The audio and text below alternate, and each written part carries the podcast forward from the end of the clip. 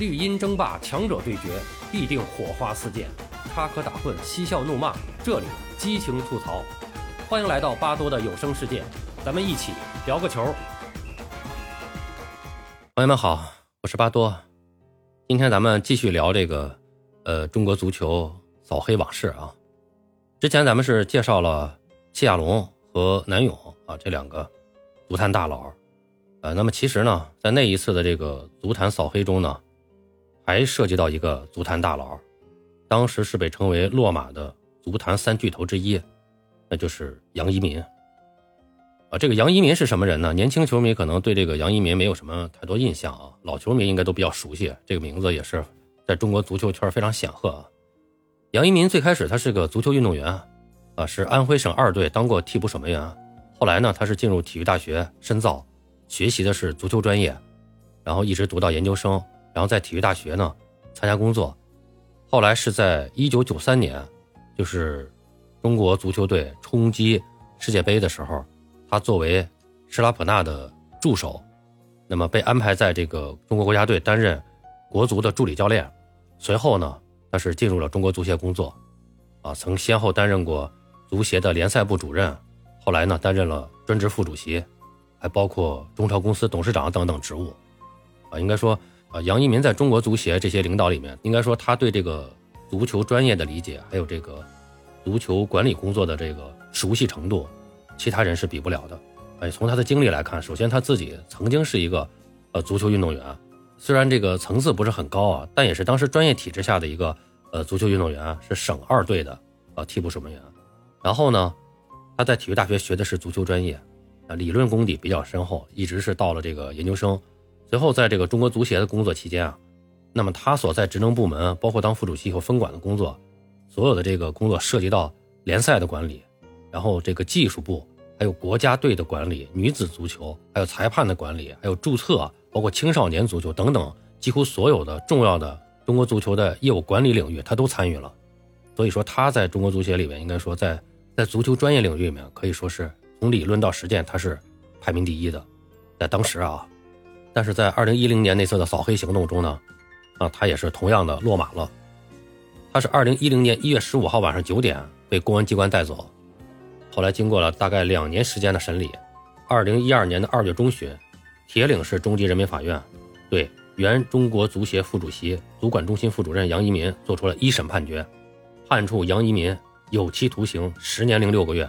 没收非法所得，并处罚金二十万元。在这个审判的当场，杨一民面对这个判决呢，是又一次流下了眼泪。那么说起了这足球落马的三巨头呢，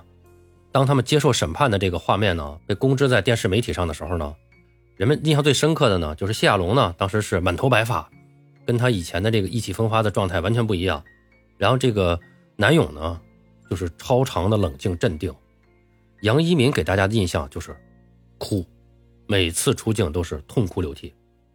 因为这个杨一民哭啊，确实他不是第一次了，就是大家能见到的就不是第一次。二零一一年十二月下旬，铁岭法院开庭审理的时候，他见到他的亲属，是曾经痛哭流涕。坐到被告席上的时候，他的眼泪也是哗哗的落下来。他的这种眼泪可以有很多种理解，有悔恨的表示，啊，有的是这个面对组织家人的愧疚，啊，这里面还有一种就是他自己呢，他觉得他比较冤屈。这里面应该说有委屈、冤屈的眼泪。根据检方的指控啊，杨一民涉案的金额是一百二十五万余元，但是其中有七十万，杨一民是不认同的。在法院宣读完判决之后，杨一民被带到了另外一个房间，他要在这个房间里面呢，在这个判决书上签字。那签字的时候呢，杨一民对着面前的法官就说：“哎，说对于你们给我定的刑期啊，我认同，但我也有一句话要说，我真没拿那七十万。”否则天打五雷轰。杨一民的律师表示呢，当时杨一民的情绪啊确实是比较激动的。杨一民所说的这七十万，包括山东鲁能通过马坤送给他的二十万元，广州医药通过严卫送给他的十万元，另外还有其他一些指控。那么对于这些呢，杨一民在宣判之后呢，就表达了自己不同的看法。那么杨一民的代理律师呢，也对这个马坤啊送给杨一民的二十万提出异议。马坤呢是山东足协的一个官员啊，就是那么在当时案件调查的时候呢，这个马坤已经过世了，也没有他直接送钱给杨一民的证据，所以呢，呃，律师认为这二十万元呢应该属于疑罪从无，但是法庭呢是没有采纳他的辩护观点。呃，据后来了解啊，就是专案组是从呃鲁能俱乐部的账目上发现这二十万的。那么在向杨一民调查的时候呢，杨一民是承认了的。那么后来呢，在法庭上他也没有提出异议。听到这个判决以后呢，从杨一民的心理上看，他是担心增加家里的负担，毕竟非法所得是要没收的，还要交二十万元的罚金。那么这对于他的妻子和其他亲属来讲，这个压力确实比较大，这个负担也比较重。啊，那么简单说一下这马坤，马坤呢是山东省足管中心的副主任啊，他主抓男足工作。啊，我们呢从其他几份判决书呢上来看呢，比如像那个裁判周伟新啊什么他们的这个判罚书来看呢，马坤呢是多次本人或指使他人向足协官员以及裁判行贿。那么当然他代表的都是当时的这个山东鲁能俱乐部。那么尽管他本人已经去世了，但是这个行贿的事实难以否认。那么这个钱呢，说被马坤本人呢自己吞下的可能性，说实话，这个基本上不存在。那么从这一点看呢，应该说杨一民是不冤的啊。那么当时呢，这个严卫是在逃，但是广耀的账目在啊。之前我们在说这些案件的时候也说过，就是这个查俱乐部的账一查都很清楚，很多问题都能查得出来。所以这个账目在，应该说广耀的那笔钱，杨一民也承认了，所以他也不冤。杨一民呢，也是不止一次的提到，就是他的同学呀，还有一些个他的弟子们啊，因为杨一民是长期在体育大学，呃，学习，后来又工作，足球圈内很多的人啊，都曾经在他的这个门下学习过。杨一民不止一次就说，说他的这个同学啊、弟子啊，曾经送过一些礼金，但是他登门回访的时候，给他这些同学的孩子呀、什么呃弟子的家属啊什么买东西回访呢，每次也都是上万元。所以杨一民就常常痛哭流涕，就是他向这个律师只提出过一个要求，就说希望能够联系到那些同学和弟子，争取让他们给他出庭作证，澄清这部分事实真相，啊，就说把这一部分的这个礼金交往啊，就可以归到这个礼尚往来上。后来杨一民的律师呢，把这个要求转告给杨一民的亲人，呃，但是呢，这个杨一民的家人啊，是全家总动员，一起打电话找人。结果呢，就是要么对方说在国外，要么是换了号码联系不上，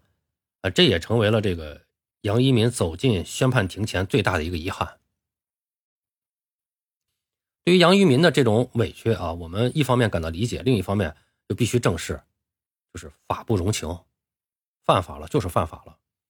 二零零九年十二月，专案组调查陕西国力俱乐部原老板李志民的时候，发现了贾秀全曾经代表俱乐部给足协官员送钱。那么接着呢，他们对贾秀全进行了调查。贾秀全除了呃坦诚自己是代表俱乐部向足协官员张建强送钱外，还交代啊自己曾经给杨一民送钱，共计二十万元。啊，那么公平的讲啊，这个贾秀全和杨一民是有师生之谊的。杨一民的老父亲去世以及搬家的时候，贾秀全都送过钱，钱不多啊，据说是七万元左右。那么这些钱，贾秀全并没有明确的请托。当时他的工作与杨一民职务没有产生什么关联，可以定为这种礼尚往来的礼金。但是杨一民后来成为主管国家队的副主任，而且贾秀全竞聘国青国奥队主帅行为发生后，其他的钱则均应该定性为行贿。啊，那么这个时候呢，贾秀全怎么可能出庭作证呢？那么最令杨一民伤感的是，向高洪波索贿啊这个说法和事件。杨一民受检察机关四十余项指控，起诉书上的第十条是跟高洪波有关的。那么其中是写到，二零零三年十二月，被告人杨一民利用担任足管中心副主任职务上的便利，接受时任国家男子足球队助理教练高洪波的请托，为高洪波担任厦门蓝狮足球俱乐部主教练提供了帮助。为此，杨一民于二零零四年十一月和二零零五年八月，在其家中先后接受高洪波所送人民币。两万元和东芝笔记本电脑一台，大概价值人民币六千元，共折合人民币两万六千元。啊，那么针对二零零五年赠送杨一民笔记本电脑一事，高洪波的笔录是这样的：说，二零零五年八月，呃，我在北京休假，一天晚上，我到杨一民家里去看望他，在我们说话的过程中，知道他女儿考上大学了，我就问他还需要什么不？他对我说：“我女儿需要一台电脑，你给我买一台吧。”我说可以。第二天呢，我就到中关村电子城买了一台东芝牌笔记本电脑。当天晚上就到杨一民的家，将电脑放在他家书房的桌子上。杨一民当时对我说：“谢谢你了。”高洪波提供了一个过程，比较中性，既无法替杨一民开脱，也没有落井下石。不过杨一民在笔录中称呢，是高洪波主动送礼。啊，杨一民说说他听说我女儿在念高中，呃，准备考大学什么的，他就问我需要什么。然后说干脆给你女儿买一台电脑吧，然后我就对他说行，那你就给他买一台吧，他上学需要。第二天他就买了一台东芝笔记本电脑送了过来。那么最后法院呢判定这个事件呢是受贿而非索贿，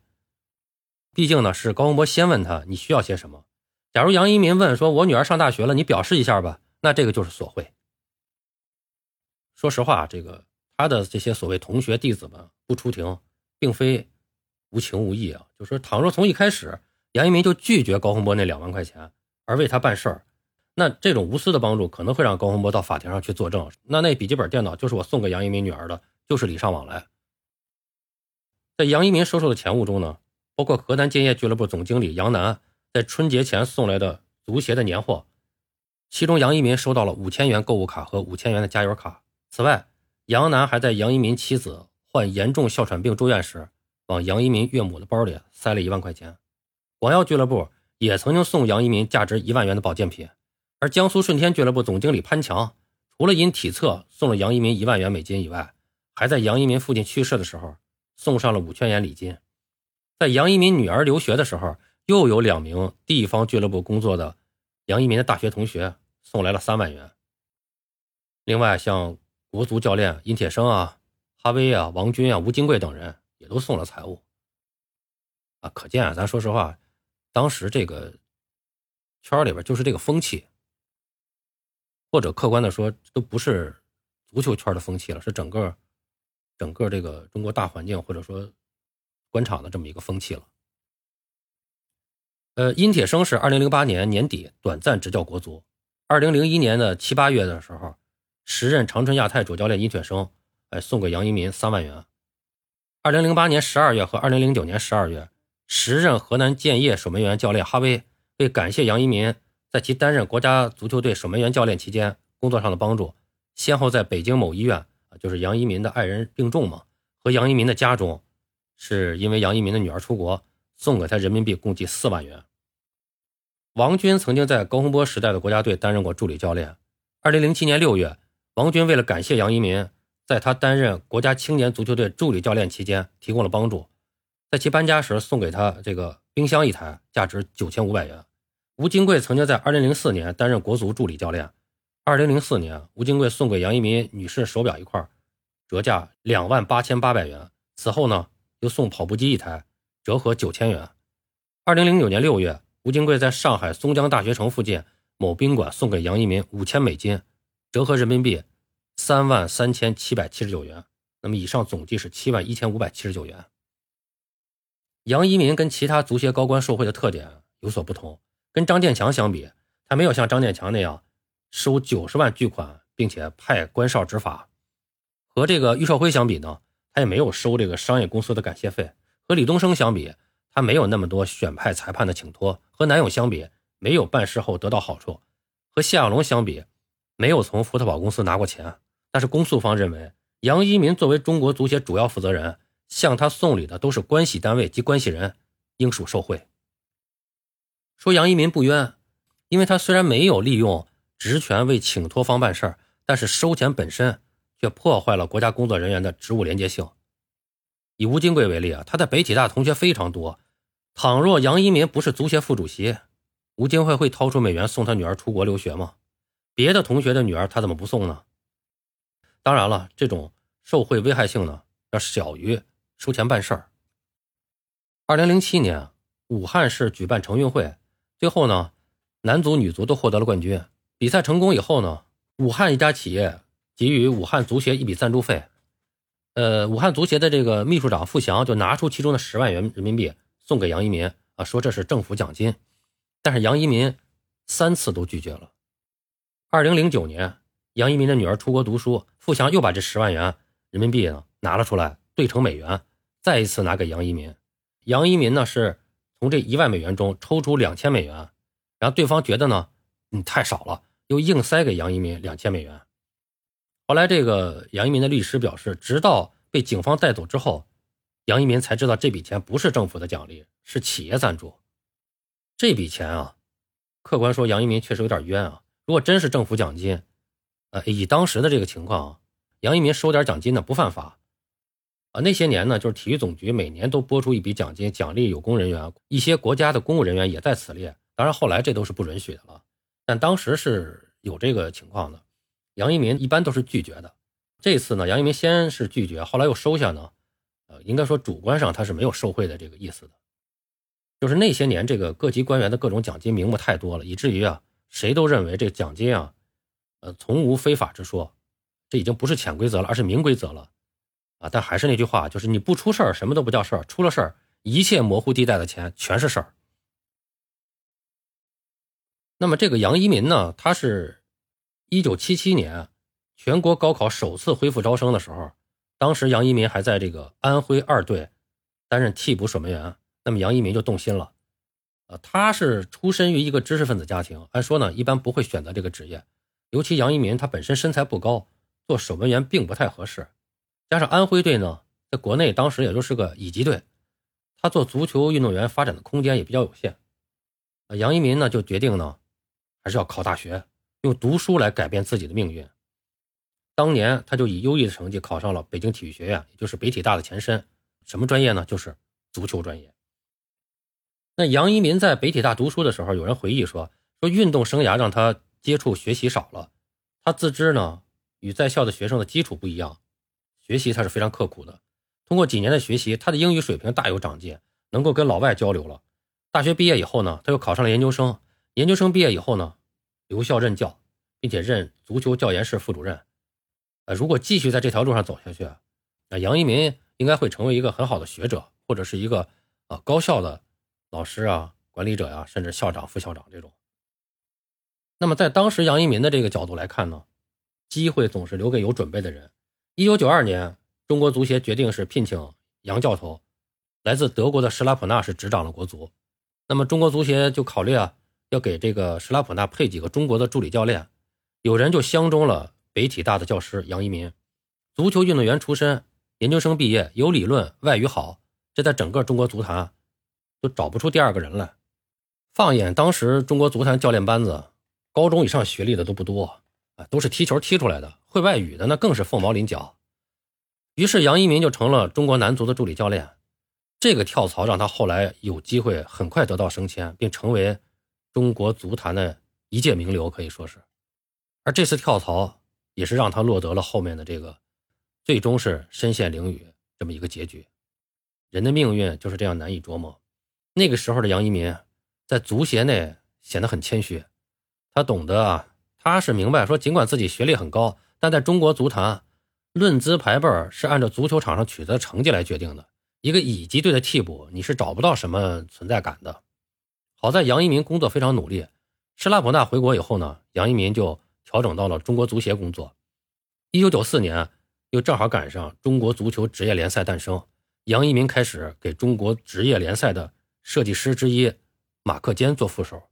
也就是说，他到了这个职业部从事业务工作，然后又调入技术部，并于两千年换岗到联赛部。那么这期间啊，我们前面说了，就他所在的部门职能啊，就涉及到联赛技术、国家队、女子足球裁判、注册和青少年足球等等所有领域。他可以说是中国足协业务知识最丰富的干部。二零零二年，这个体育总局呢，准备从足管中心内部啊提拔一个副主任。当时备选人选有好几个，张建强、杨一民、郎孝农，还有像冯建明啊，这几位正处级干部都是各具优势。郎孝农是文革中北京老二中的学生，插队以后呢，因为足球踢得好，入选过宁夏队。这个人是行事耿直，也缺少圆润，在中国这个甲 A 职业联赛的这个，他是占有重要的历史地位的。但是呢，他是一个纯业务干部、纯技术干部，提升到更高一级的管理岗位呢？不太适合。张建强呢是北体大的本科毕业，和亚足联关系不错，英语好，但是因为廉政问题啊，他是多次被人举报，而且这个黑哨事件刚刚过，张建强担任财委会主任呢，也是难辞其咎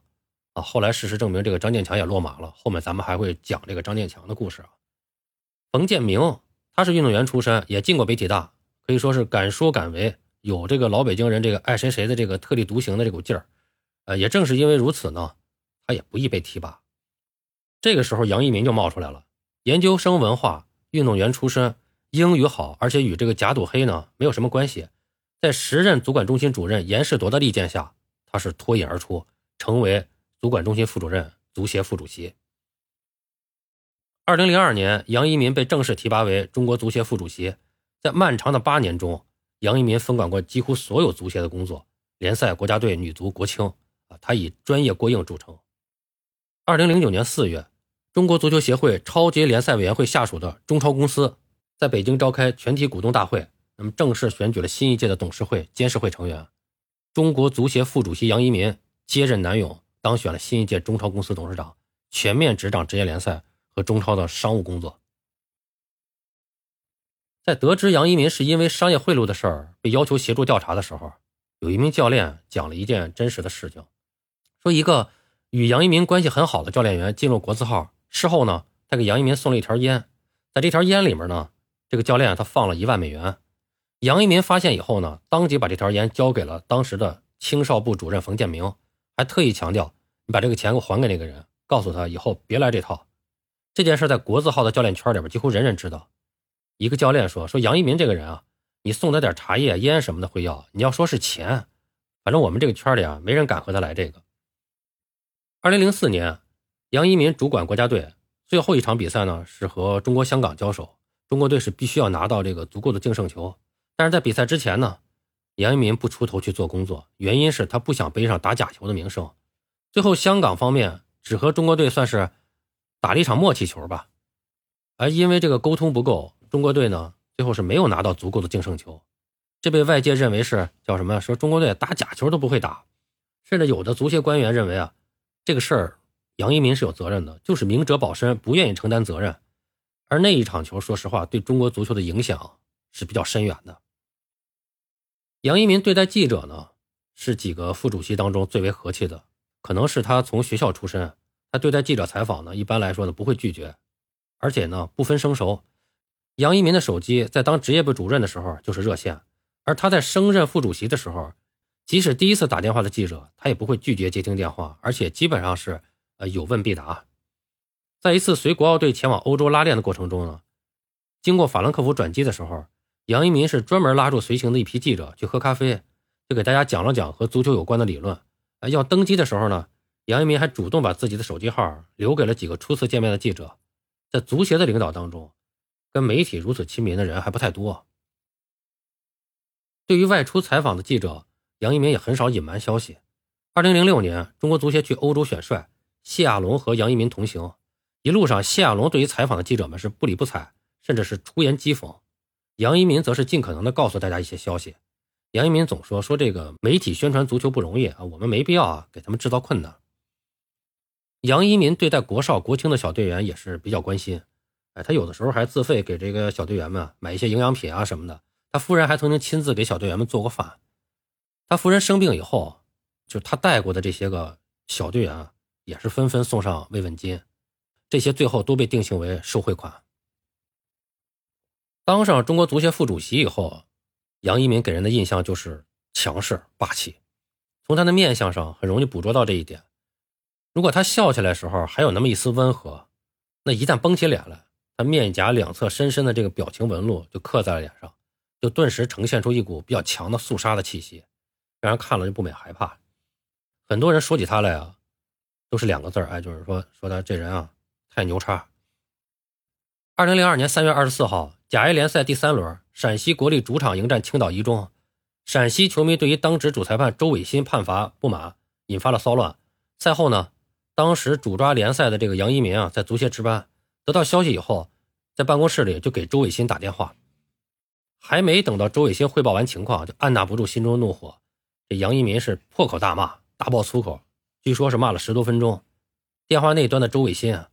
一声都没吭。看来杨一民骂的是对的。因为周伟新啊吹黑哨是有惯例的，多次引起球场骚乱。那么杨一民呢，他不止对中国人，他对老外呢，他也是照骂不误。一九九九年，霍顿出任中国男足主教练，同时呢，这个基斯布伦特和克林托尔是作为这个霍顿的助手，分别任国青和国少的主教练。当年国青队到日本比赛，对阵日本队时候，由于这个情报收集有误，国青队上的全是替补。结果在场上呢表现非常糟，时任国青队领队杨一民现场是大发雷霆，辱骂球员。基斯布伦特呢是出面制止，呃，就说这个对青少年球员应该是以鼓励为主。那杨一民当时就根本顾不上这些了，就持续的辱骂球员，还跟基斯布伦特发生了一个比较激烈的冲突。啊，不久以后呢，这个基斯布伦特呢就被迫下课。啊，可见当时这个杨一民的这种强势啊。对足协工作人员，杨一民表现的是非常严厉。二零零四年的亚青赛期间，中国队小组出线，那球队呢安排全队呢去这个双塔参观游玩。那工作人员呢把这一消息呢告诉了随队记者们，没想到出发前杨一民知道这个事儿，在楼道里大声批评这名工作人员，话语严厉的让国青队的球员们是愣在当场。有的球员事后就对记者说：“啊，说杨头凭什么骂人？太过分了。”很多记者也都觉得说杨一民成了足协副主席以后。虽然见记者还是客客气气的，但是都能感觉到有种得意的高高在上的潜意识。据杨一民供称，他当足协副主席的确曾接受江苏舜天原总经理潘强一万美元，在体能测试中呢徇私舞弊。啊，他说这个体能测试前他们有打招呼，我就和这个负责体测的这个人员啊交代了一下，在不违反大规则的这个情况下关照一下。三四个月后呢。我去江苏当比赛监督，他们晚上来看我，放下一万美元。其实从那个时候起，杨一鸣已经感受到权力给他带来的魔力了。对鲁能送上来的二十万呢，他也就后来就照收不误了。杨一鸣虽然辩称他收的很多钱都是礼尚往来，但细细分析啊，也并非如此。就拿高洪波来讲，他送的两万元是请杨一民为他到厦门任教处理，有请托事由。杨一民收钱后为他帮忙。最终促成了这桩事儿。从这个事儿来看，杨一民是典型的受贿。杨一民作为局级干部，是知道干部相关廉政准则的，他应当知道收教练俱乐部的财物，首先违反党纪，而党纪和国法是一道不可逾越的鸿沟，跨越了就有风险。因此，用礼尚往来来辩解犯罪，是显然站不住脚的。那咱们这儿多说一句，那现在呢，就说关于这个送礼和正常礼尚往来这个界限怎么说的呢？那正常的礼尚往来就是指双方的之间存在长期交往，然后所送的这个礼金数额呢也比较小，而且属于相互赠送，啊，就是你你给我送，我有时候也给你送，那么这个数额大体呢相当的情况下，那么这是对于正常的人情往来不以违纪论处。那么与之相比较，赠送的礼品、礼金、消费卡等违纪行为，往往只发生在领导干部任职期间，数额较大，而且属于下级或者企业老板单方面向领导干部赠送。或者领导干部收受数额很大，而回赠的数额很小的情况，那这就属于送礼和收礼行为了，就不是正常礼尚往来了。啊，那么这个送礼、收礼和这个受贿的界限呢，其实关键就在于有没有请托和牟利。啊，那么刚才咱们说的这个事儿呢，就是它是明显的有请托的事由的，那么最后呢，他利用职务之便呢，促成了这个事儿，那这个就是受贿的一个行为了。那说起来呢，杨一民的落网呢，是源于一个足坛无赖，叫什么王破。这个也是老球迷都知道，特别是陕西球迷应该对这个王破是印象比较深刻的。杨一民作为足协副主席和王破这样进入足坛就臭名远扬的人物，本身是没有直接瓜葛的。应该说，王破是确实很想接触杨一民，而杨一民从内心中他是看不起这个足坛混混的。就是这个王破，在短短几年就在陕西国力、西藏惠康。大连长波、哈尔滨哈皮，还有呼和浩特的这个俱乐部呢，担任总经理，走到哪儿赌到哪儿，卖球卖到哪儿，被公认是中国足坛参与赌球假球最多的人物，可以说他是罪行累累、劣迹昭著啊，却安然无恙，无人敢追究，也说明当时中国足协已经是完全不作为了。当然后来这个王破也被摁进去了啊。那么作为骗子无赖，王破的身份当时根本都说不清楚，他自称是毕业于辽宁大学。呃，但又说呢，当过沈阳市和平区公安局的刑警，什么省消防局研究所干部，有人还看见过王破在这个本溪曾经身着这个海军大校服招摇过市，又说他是中央一位第一代高级将领和国家领导人的侄子啊，等等，这种虚虚乎乎啊，就充满了这个骗子的基本元素。二零零三年，王破正式入主陕西国力俱乐部，就开始了他这个赌球卖球一条龙的勾当。他开着自己的奔驰豪车，就显示自己是大款。他多次对媒体吹嘘说能够挽救陷入财政危机的陕西足球。他利用自己的特殊关系，给陕西国力拉上几个亿的赞助，易如反掌。可是他很快就把国力队送上了邪路。王破赌球在陕西足球圈内早已经不是新闻，而且他在多个场合鼓吹自己。啊，这个赌球啊是如何的得心应手？为了赌球卖球，他竟然威胁在陕西国力执教成绩不错的这个巴西教练卡洛斯，逼迫卡洛斯输球。卡洛斯不肯，他就把卡洛斯软禁在这个宾馆，以至于这卡洛斯一度啊都对他十分恐惧。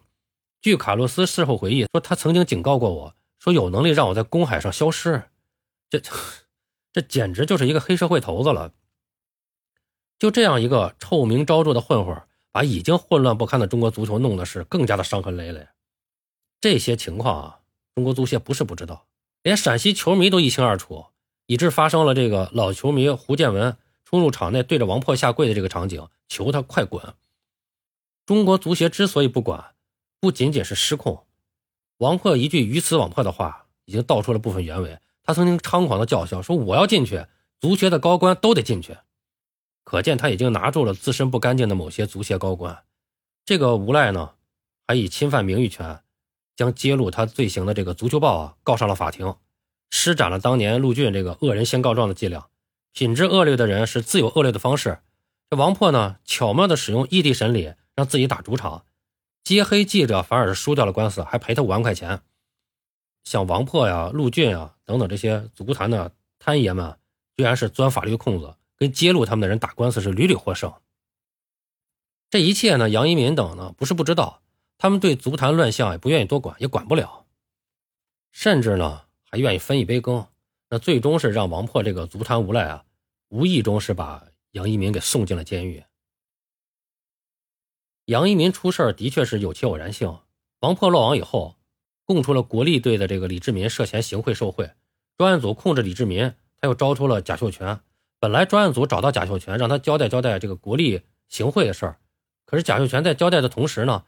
又说了，又说了自己向杨一民送钱的事实。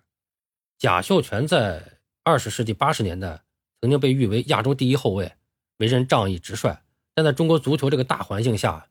行事方式也是发生了一些变化。他当时是和盘托出，这样一来呢，就牵出了杨一民。应该说，不少的贪官的落网，或因群众举报，或是因为。拔出萝卜带出泥，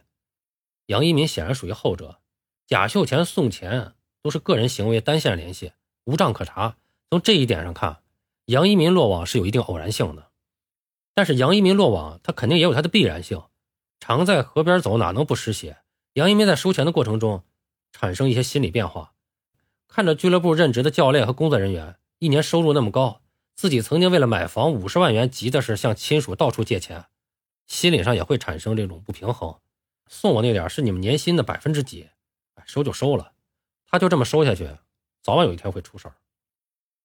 杨一民的辩护律师呢是广东博彦律师所的律师，那么他是安徽蚌埠人啊，是杨一民的老乡。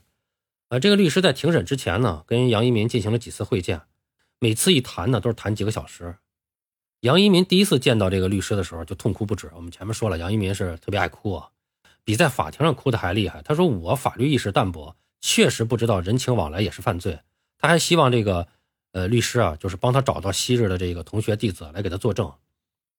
呃，律师呢，当然也是非常耐心的向他解释了咱们国家法律关于受贿罪的构成要件，同时也表示会尽全力的为他争取轻罪辩护。当时这个律师表示，就说作为一个深通足球理论、在学术上很有造诣的人，杨一民是我国足球界这些年培养出的。为数不多的复合型人才，他有很好的潜质，年纪又轻，可以为我国的足球事业做出更大的贡献。那么，律师对他进行轻罪辩护，指出杨一民虽然收了钱，但所有的指控中，杨一民利用职务之便为送钱人谋取利益的事情非常少，这意味着社会危害性比较小。马坤现在已经死了，啊，山东的这二十万元汇款显然是证据不足，有时收的财物呢确属礼尚往来，不能一概定性为受贿。那么在庭审过程中呢，呃，律师呢跟公诉人进行了激烈的争辩，他的做法也是受到了检方的称赞。应该说，这个律师是做到了讲事实、讲道理、以理服人。他这种辩护风格也是赢得了不少旁听群众的好评。啊，但是最终呢，律师并没有辩掉杨一民的任何一项指控。但是十年零六个月的这个刑期啊，确实是属于轻判了。啊，也是看到了律师的努力。杨一民后来在忏悔书中呢，是详细描述了自己在狱中的这种思想煎熬。啊，他也提到，就是说非常的后悔。自从进来以后，眼泪是经常不由自主的往外流，头发几乎全白，常常是半夜惊醒。从昔日名声显赫的足管中心副主任、中国足协副主席，到后来的阶下之囚，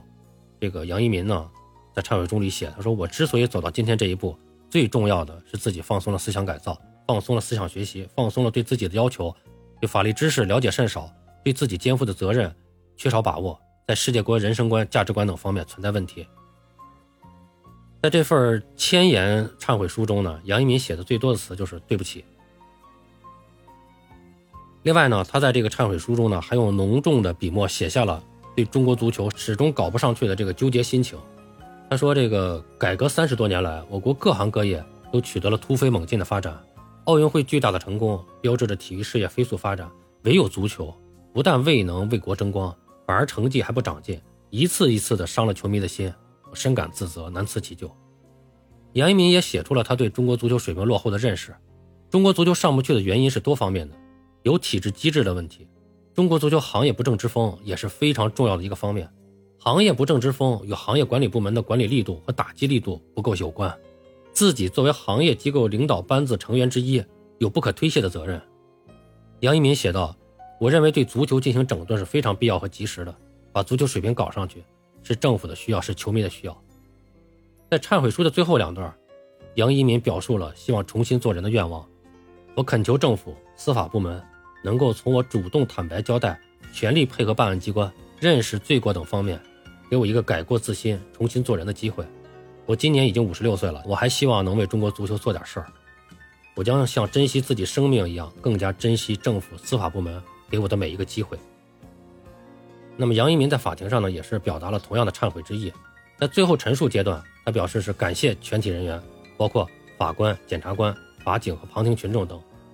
二零一二年一月下旬，杨一鸣听完判决以后呢，表示不上诉，并且表示将来有机会还是要为中国足球做些事儿。好了，朋友们，今天咱们就聊到这儿，感谢您的收听。您有什么想和巴多交流的，咱们评论区见。